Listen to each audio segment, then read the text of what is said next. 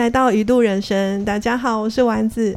呀，我今天真的心情非常的开心，因为我们今天录音的这个工作室呢，就是非常的热闹。对我今天嘉宾不是只有一位，有两位哦。耶，我们欢迎胡英还有齐生。耶，大家好。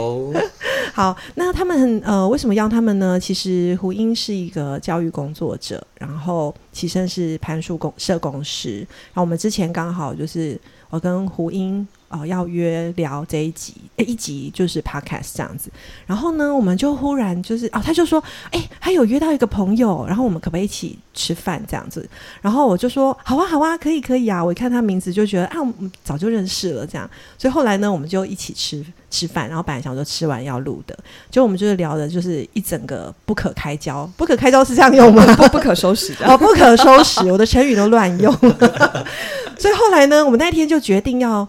放松的尽情聊天，然后不录了，这样，然后后来我们就又再约了一个时间，对，好，然后那呃，我想说，想赶快来让就是齐声和胡英，你们可以自我介绍，让听众朋友可以认识你们，这样，嗯嗯，好。啊，我先好了。好，Hello，我是胡英，然后我目前是一名教育工作者，我在诚志教育基金会做教师支持的工作。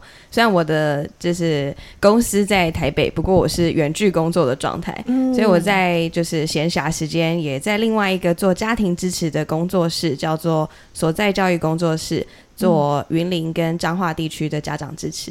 嗯嗯嗯，好，大家好，我是齐生。那我是一名社工，也是一位攀树教练。嗯，那我在嘉义创办了住家木工作室。为什么叫住家木呢？因为打一个底家木 是。那我们工作室就 自律。底家木是什么意思？底家木的是底嘉义这个所在，木几瓜无为无为，搞一些有的没，搞一些有没有的有的没有的东西。这样。底嘉义或者是底家马赛。对，就是在这里跟在嘉义，因为我跟我的另外一位。那个创办人，我们都是嘉义的在地孩子，没错，在地孩子，所以就用嘉义的这个家是来作为我们工作室的名字。嗯，是。然后我们就是用攀树跟一些冒险教育、体验教育，然后运用在社服单位以及家庭、亲子关系等等的工作上面。对，然后让这些孩子或者是家长，他有一个不一样的一个体验，来去正视他们平常的日常生活跟家庭关系等等。嗯嗯嗯嗯嗯，不知道听友有没有听到这边的自我介绍，有没有发现一个我们有个共同点，就是我们好像都在做一些非体制内的东西，而且好像呃不只是非体制内，好像我们也很难形容说，哎，这个工作到底要用我们一般以前传统的。职称来说的话，我们很难归类，对不对？哈，那所以呢，我们其实那时候我们就想说，我们这一集要聊什么呢？就是我们发现我们都是属于自由工作者，然后到底自由工作者我们是怎么变成自由工作者的？想说可以跟听众朋友聊一聊这样子，对啊，那这样就很好奇，因为蛮多就是像呃教育工作者啊，或者是呃社工师，都是呃会在呃学校体制内或者是一般体制内工作。那我有点好奇，你们是怎么变成自由工作者的？就是过去是有发生什么事吗？让你们走上了这条不归路？嗯，好，嗯，我我其实，在成为这个自由工作者之前，我在学校教书，嗯，但也因为在学校教书的现场经验，让我看见，哎，教师支持这一块其实是呃很多人在做，但是要做到真的去复印现场的需求，好像没有那么简单。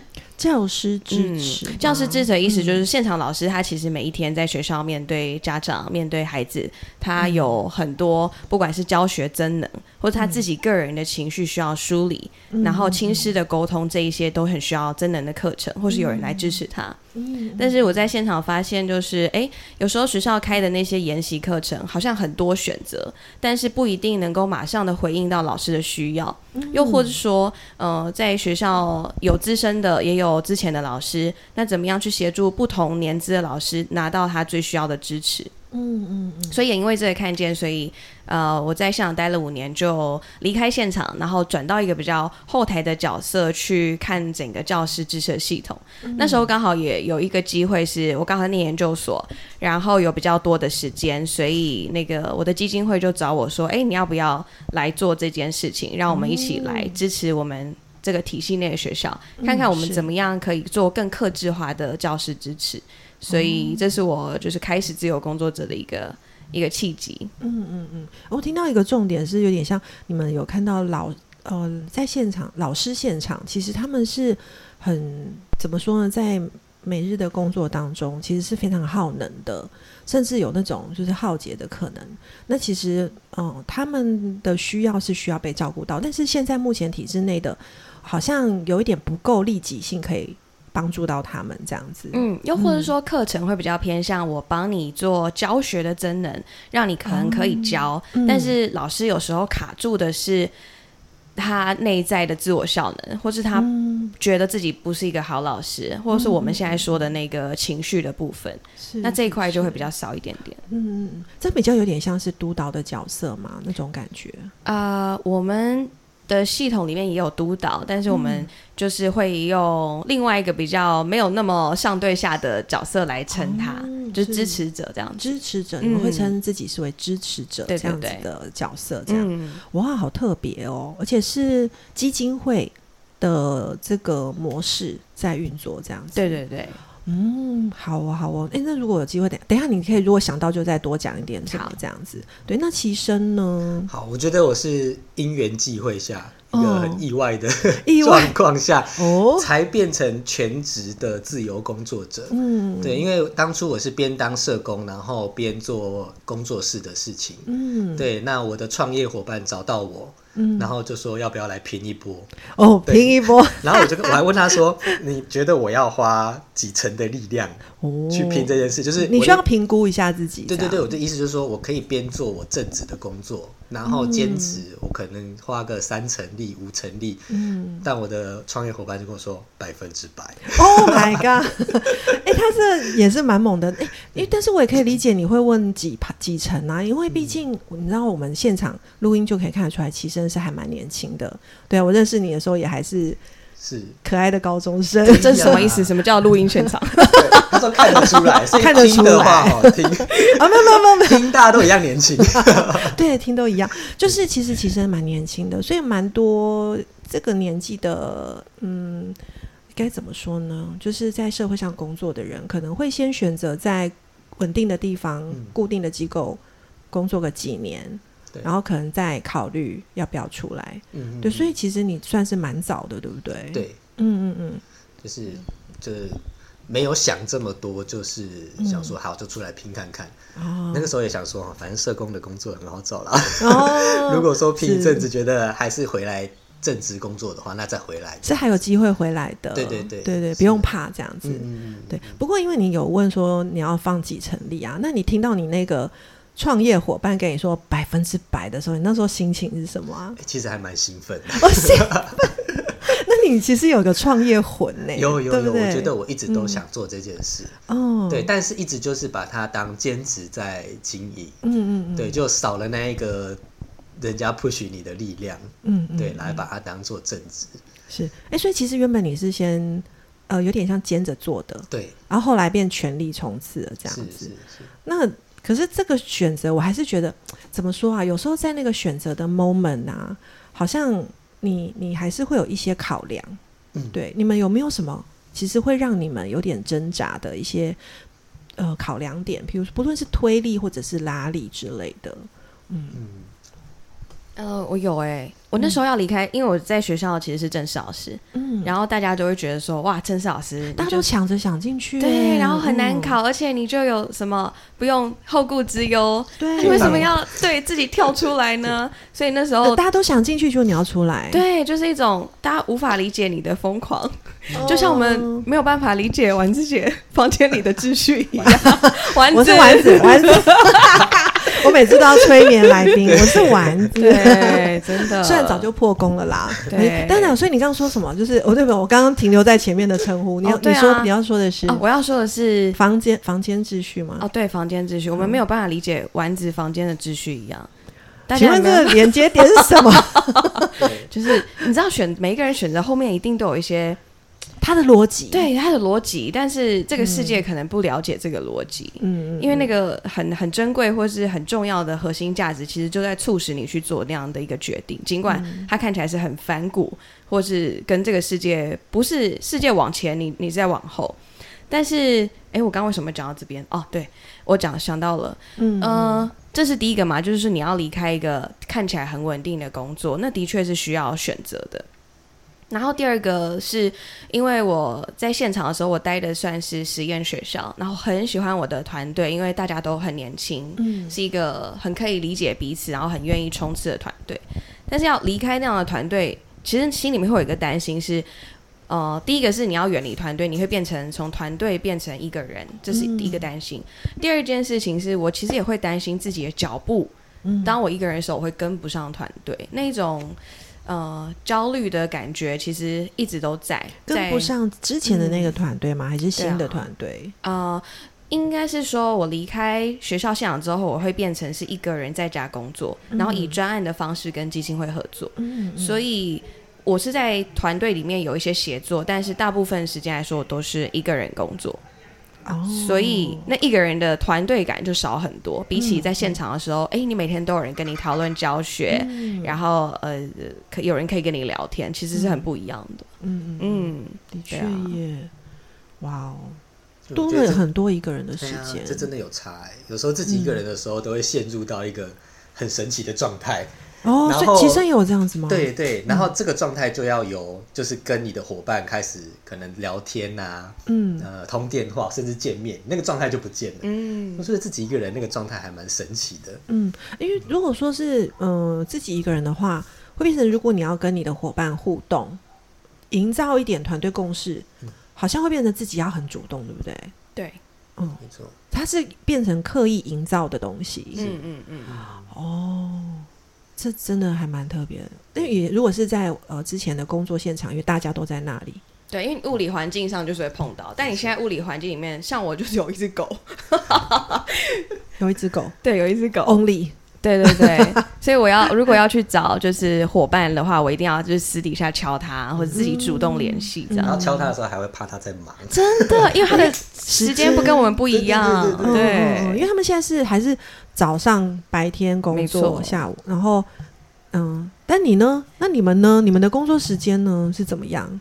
就自由了，自由了，没有，就是变得很没有上下班的感觉，没有那一条很明显的线，那条线变模糊。对我自己在。稳定上班的时候，我是自诩自豪的说，我下班就是下班的人。是是是，对对，我就是一个我上班把事情全部完成交办好，然后我下班就是完全自己的生活。嗯，对。但自由工作者就是变成，我觉得最大的是你下班还在想上班的事情。对对对对对。我昨天在跟我的女朋友聊天的时候，她就在抱怨说，有时候我们约会到一半的时候，我们就会开始进到工作状态。我我会开始进到工作状态，因为我在做攀树，我就很喜欢在。很多可以带攀树的地方看树，然后我就跟他看树吗？对，看树。哦，我以为是滑手机，结果是我以为是滑手机，然后呃做一些就是公关的讯息的联系。也会对，但是他昨天在抱怨，就是我们在约会约到一半的时候，我就说：“哎，我要去看那一棵树，可不可以？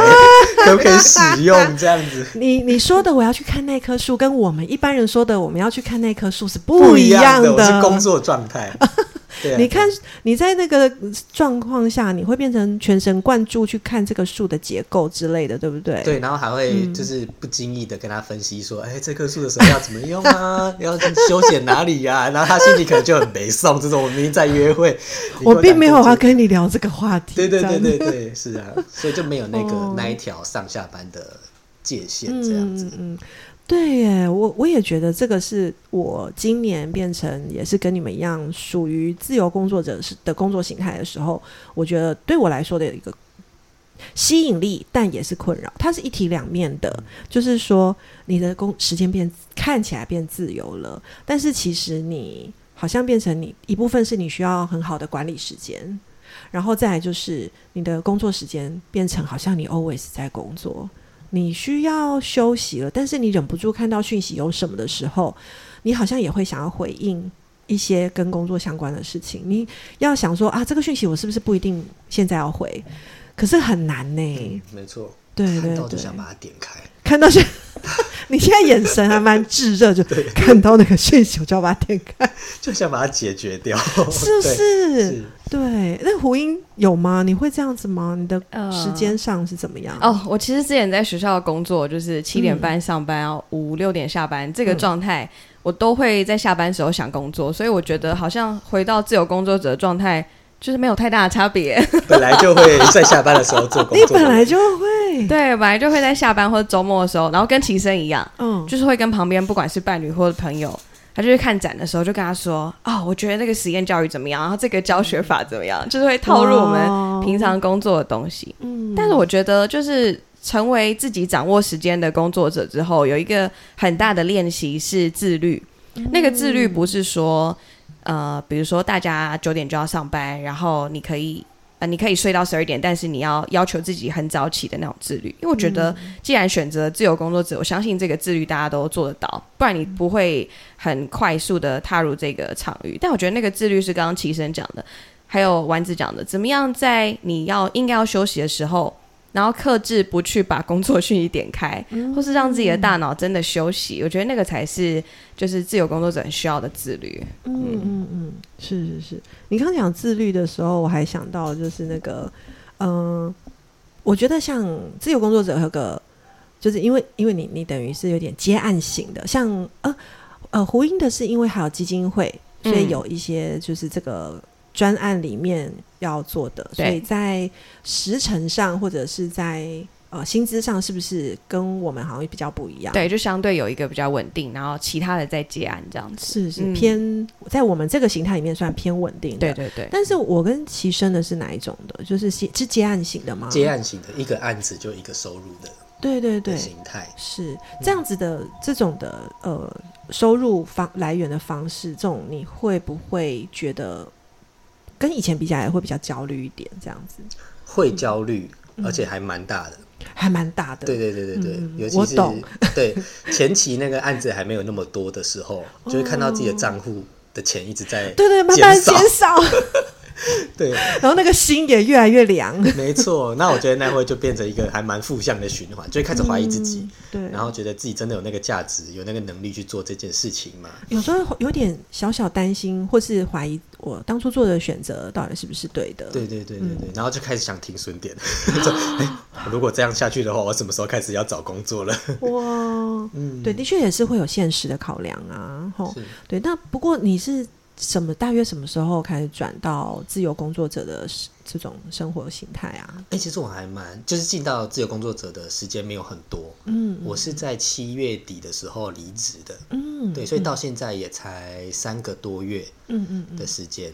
那我给自己前一个月到两个月是属于比较呃边休息边学习嗯嗯的状态，然后到后面才开始有比较多的接案这样子。嗯嗯嗯。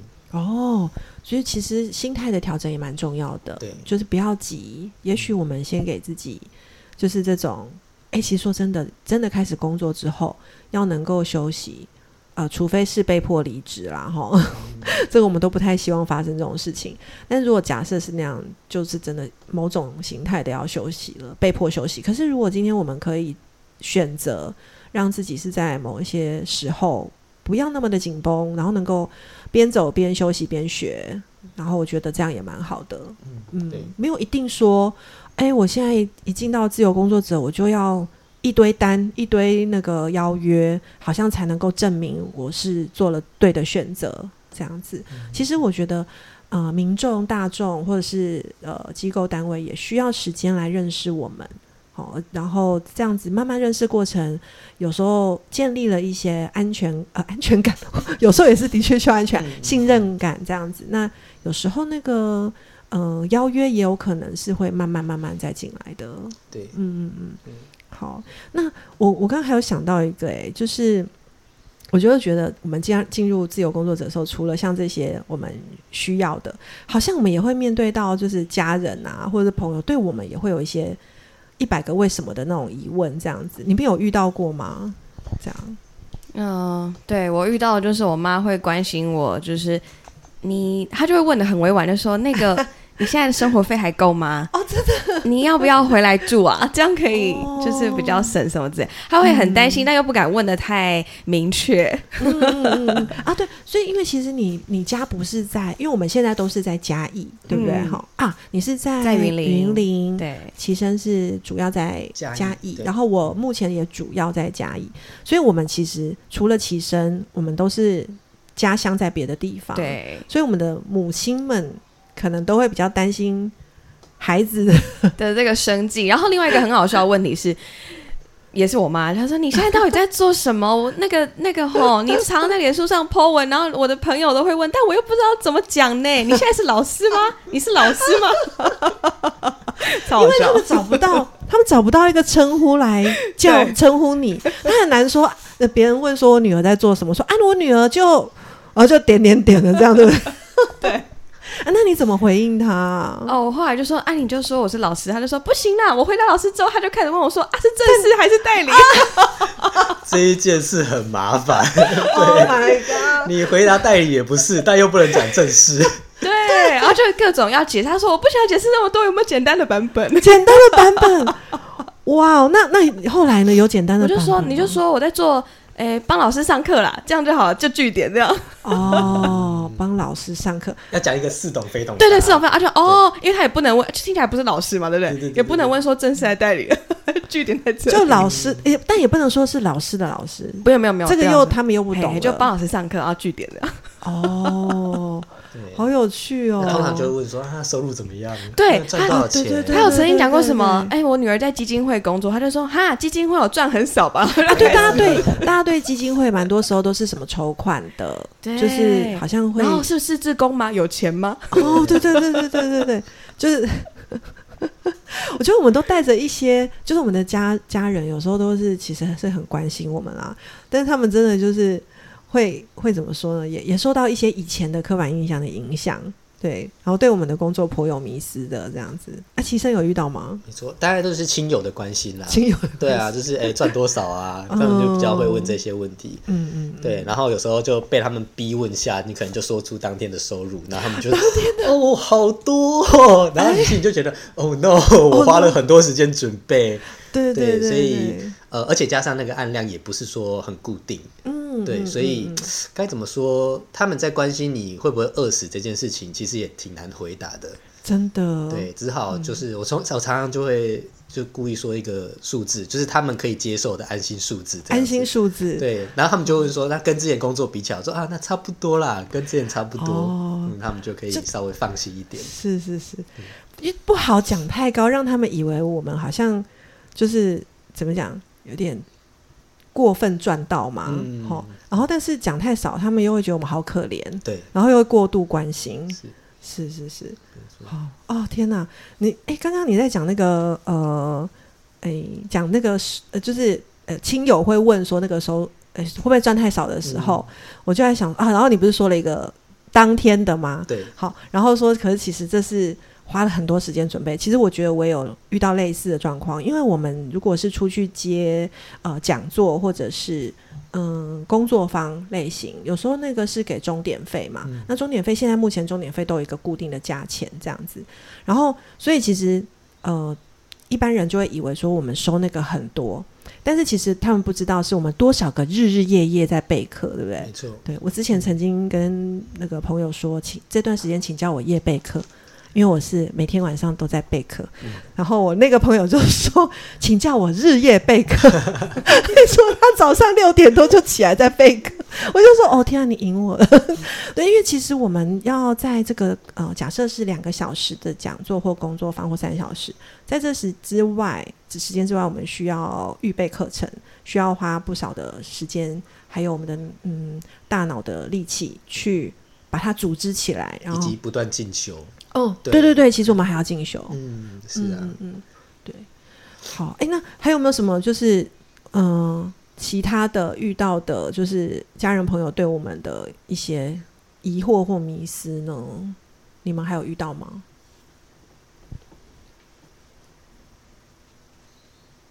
哦，还有一个，但这个应该不算迷惑。我刚刚陷入沉思。对对对，思考应该没有到很很很迷失，但他们就会觉得说，哎，你都在家，你的时间应该超级弹性，所以你可不可以十点的时候帮我收个包裹？或下午两点的时候去帮我买个什么东西？哇哦，好像会这样哎哦，对对对，嗯，就如果是同住一起的室友这样子。啊，但真的这么这么闲吗？真的不是这么闲啊，因为你在学校工作，我在家里也在工作。哦，对啊，对啊，是是是，但是因为那个环境会让人以为我们是闲的，对，然后或者说哦，这件事情就是举手之劳，你就是从。就是开一个门，然后拿东西，这样很难吗？但你可以想象，就是如果你在在线上工作坊哦，然后十点的时候有一个包裹一直按你家门铃，Oh my god，那就不是举手之劳，那是真的很想哭哎，因为你线上工作坊，你这你前面有可能好好多老师或者是就是来学习的人，对啊，你要跟他线上授课，真的，那那那时候你怎么办？你那时候遇到这状况的时候。就是我会尽我可能的帮忙，但是如果是像这种临时的，我可能就会跟他说，就是在另外一个时间点再来。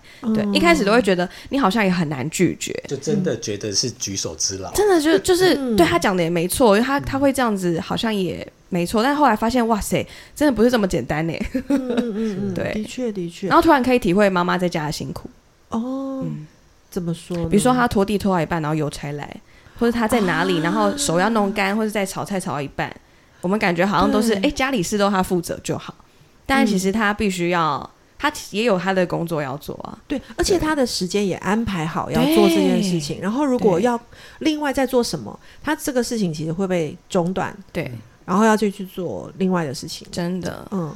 对对啊，然后对我们这样在备课啊，或者是在阅读的时候，嗯嗯嗯，这种干扰就会很烦，真的。对，因为假如说三个小时，然后中间你插个两三件事情，你就会发现这三个小时效率好差。对对对对对，没办法进到那个状态。而且虽然它不是立即，例如九点开始，但十点半要收货，你有时候心里就会一直想着十点半要收货这件事情。对对对，你会已经要预备这件事情，你的心已经分出了一个空间给他，所以你剩下的那个心力就会。就是可能只剩七成之类的，对对对，所以我觉得这也是自由工作者一个挑战，嗯，就是你要怎么很快速的进到这种零散的时间。哦，对，而且而且你刚刚讲的时候，我就想说，像我如果说要做一件事情，我需要暖机，假设我要备课的话，我要暖机，然后可能暖三十分钟。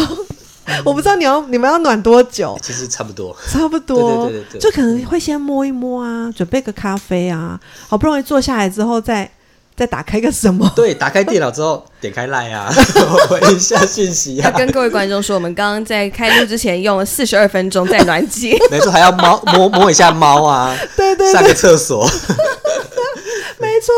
所以其实暖机是重要，所以我们暖完之后，终于要开始工作的时候，发现哎要去。领包裹，或是啊被中断说要干嘛的时候，其实那个我们又被打断，然后又要再重新暖机，是，所以才会说那个效率就会变差了，对。不对？嗯嗯嗯，的确的确，哦，我我觉得怎么讲，有我们这个工作的形态真的蛮特别的，嗯，有有一种状况是，像我我很喜欢，就是下午的时候可以去咖啡店，就是在那边工作。然后，可是我有时候就会觉得，说我这样是不是看起来很闲？就是，然后，可是我会觉得，有时候我去到那个地方，我反而可以专心一点，就是因为没有别的东西了。然后咖啡已经别人煮好了，然后我好像去到那边，我只要稍微划个手机，然后我就可以进入工作状态。对，但是这有时候这个形体上看起来，就是别人就会觉得啊，好像你好像好好好哦，这样。对，好多时间，好多时间 可以去喝，可以喝杯咖啡。对对，喝杯咖啡。对对对，好。哎，那其实我觉得就是蛮有趣的。然后，那我也有点好奇，你们觉得到目前为止，你们觉得做到现在啊，有没有让你们觉得很挑战的东西？对，在你们目前的工作现场，然后或者是包括工作现场，或是对自己内在也可以这样子。嗯。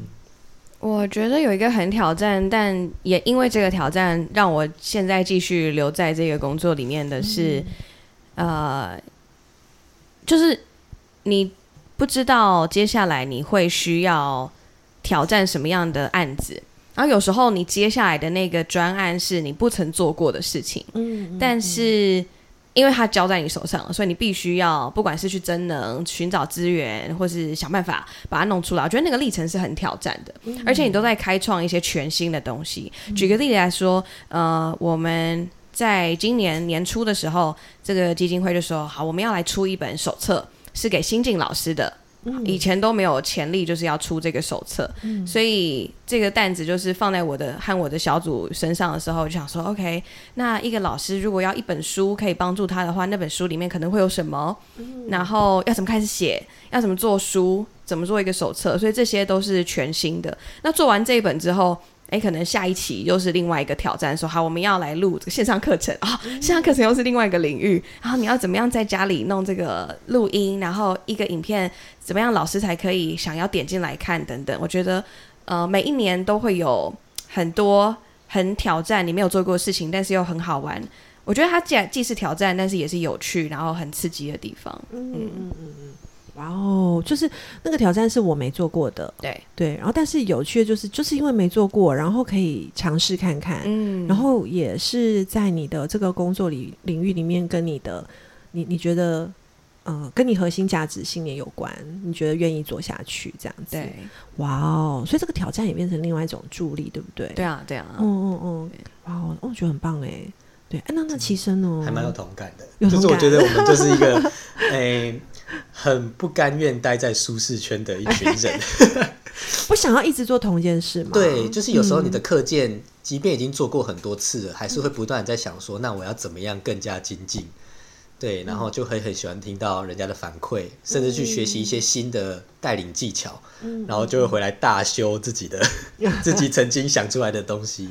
是是是，对，所以这是一个，就是你不断的在创新，那你不断在烧脑。嗯。的的一个历程啊，是的过程。哎，不过是说到这里，我有点好奇，因为前面比较少提到，就是呃，其实你现在工作是以社工师的身份在带攀树工作是吗？对对，那你你你跟你的伙伴怎么运作这样子的工作，然后是怎么推展它呢？嗯，我觉得我们都还在边做边学。嗯，对，包含从开始发展客户这一块。我们从一开始的乱枪打鸟，嗯，然后打到一些哎感觉比较有影响力的单位，然后再从这些单位下去推展，嗯，然后课件我们也都是边带边修，嗯嗯，对，所以呃，我觉得目前做起来对我来说最大的挑战其实是把它结构化，嗯，这件事情把它列出 SOP，把它写下来，嗯，对，那跟我跟我伙伴的个性刚好又是比较那种呃一直往前冲、一直冒险的那种个性。所以，我们反而也更需要是静下来的，把它列出来，嗯，对，然后让别人也看得懂我们在做什么，嗯，对对的这个过程。是。让别人也看得懂你们在做什么的话，这样子的好处是什么呢？嗯，我觉得他不用。每次都花费我们就是一直去讲说我们在干嘛，嗯，对，可不可以一个例如一个 DM 丢出去，人家就一目了然说你可以提供给他什么东西，嗯嗯，对对对，这个我们自助到一半，但是就是有点你知道吗？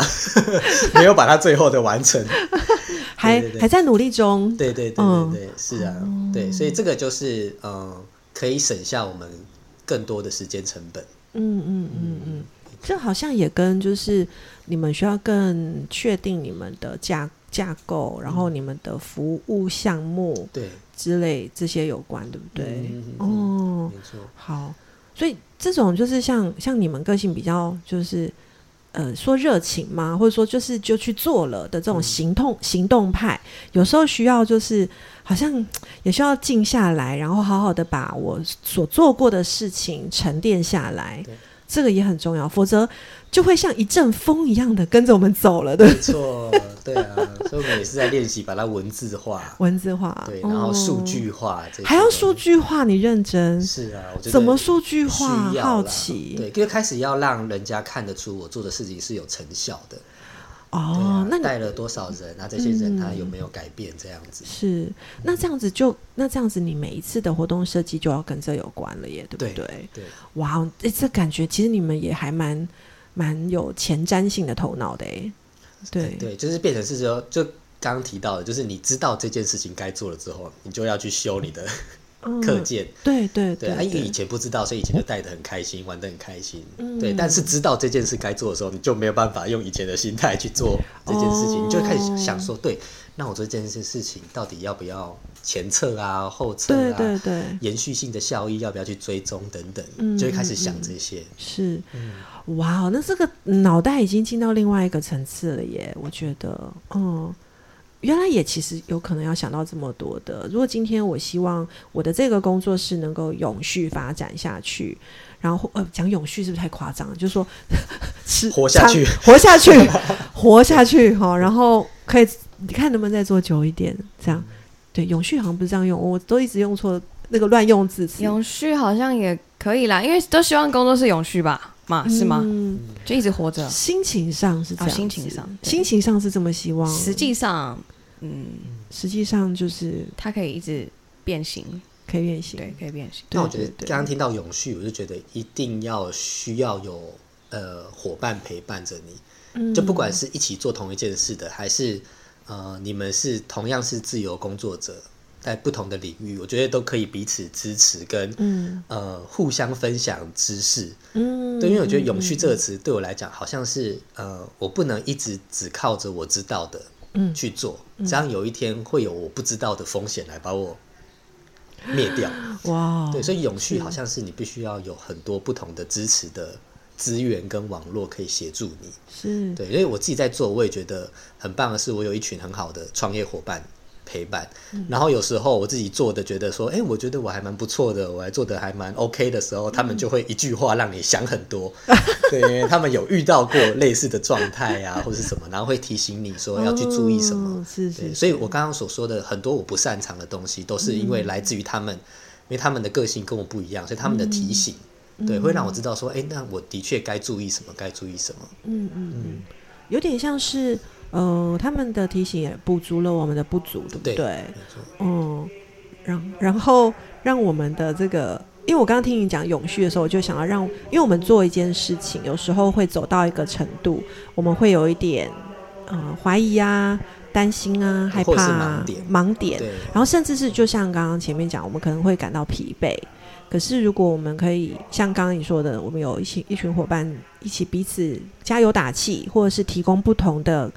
看见，那我们有可能因为那个看见，我们就会噔，然后就哦，又再次看到希望这样子，然后动力会再起来。对对对对对对对，嗯，对，嗯，哎，我我刚我们刚在那个刚刚在讲话的时候，有那个宣传车过去，这样有没有录进去？哦，应该说不定有哦。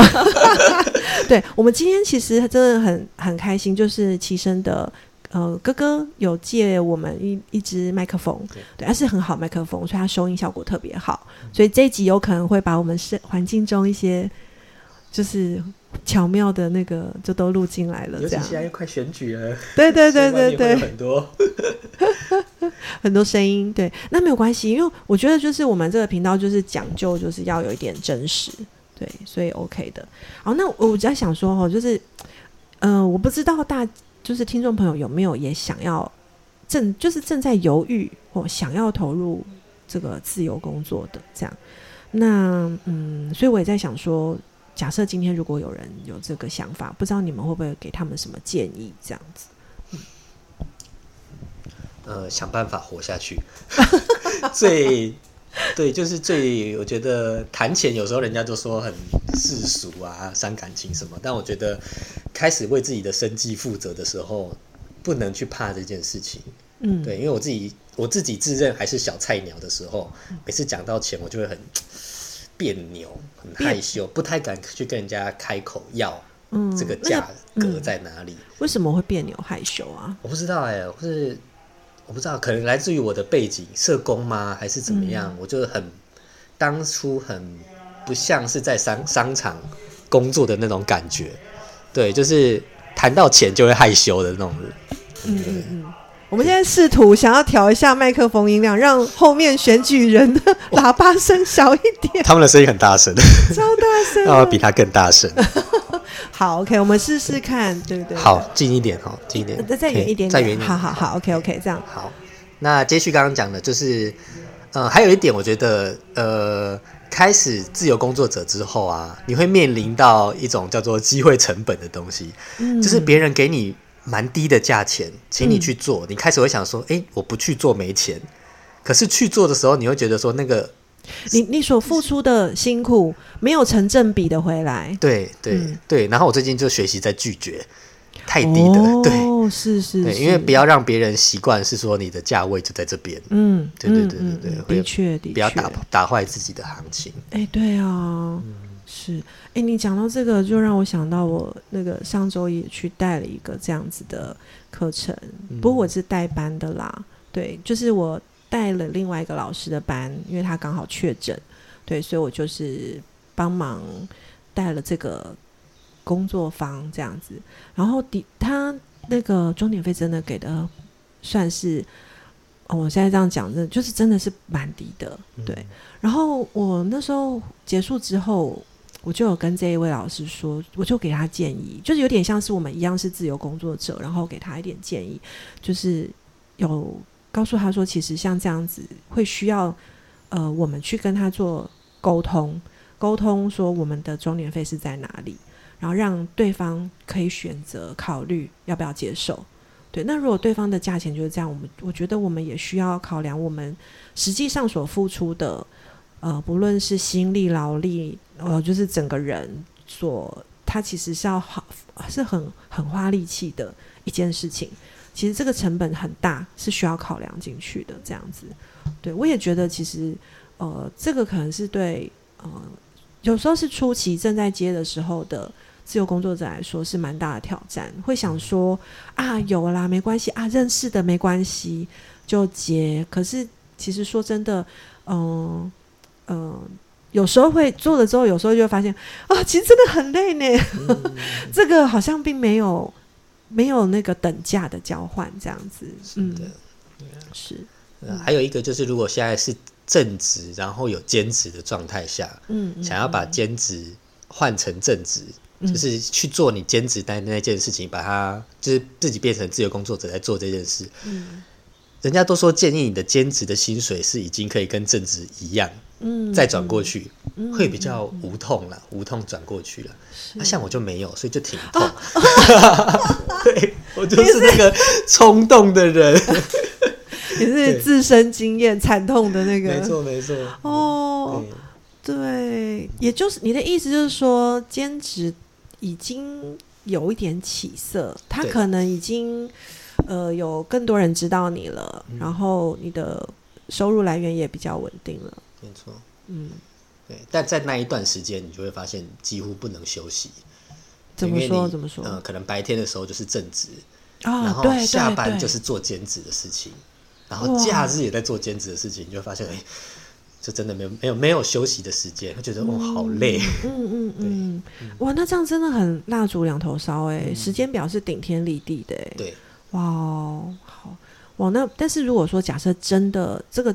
这个兼职的工作真的很吸引我，然后我也很想要这么，就我很想要这么做。那时间上真的这样投入的话，若以后有这个兼职真的有起色了，它的上升幅度变高，然后那说不定才有呃，就是可就也许是可以考虑这样子。是，嗯，那那胡英呢？我觉得刚刚听到齐生跟丸子在谈的是要自由工作，只要知道自己的价值，然后不要吝啬。跟别人谈论自己的价值，也就是说，你你值多少，你就要把它讲出来，知道自己的定位。嗯，然后还有就是兼职跟全职的这个权衡。嗯，呃，我刚想到另外一个是，当我们在想要不要进到自由工作者这个领域之前，可能大家要先思考的是，是什么原因让你想要离开现在的工作？是只是因为你不想要在这个地方工作，然后你厌倦了朝九晚五的生活？还是真的有一件你想要追求的事情，而它必须要靠自由工作者的形式来完成。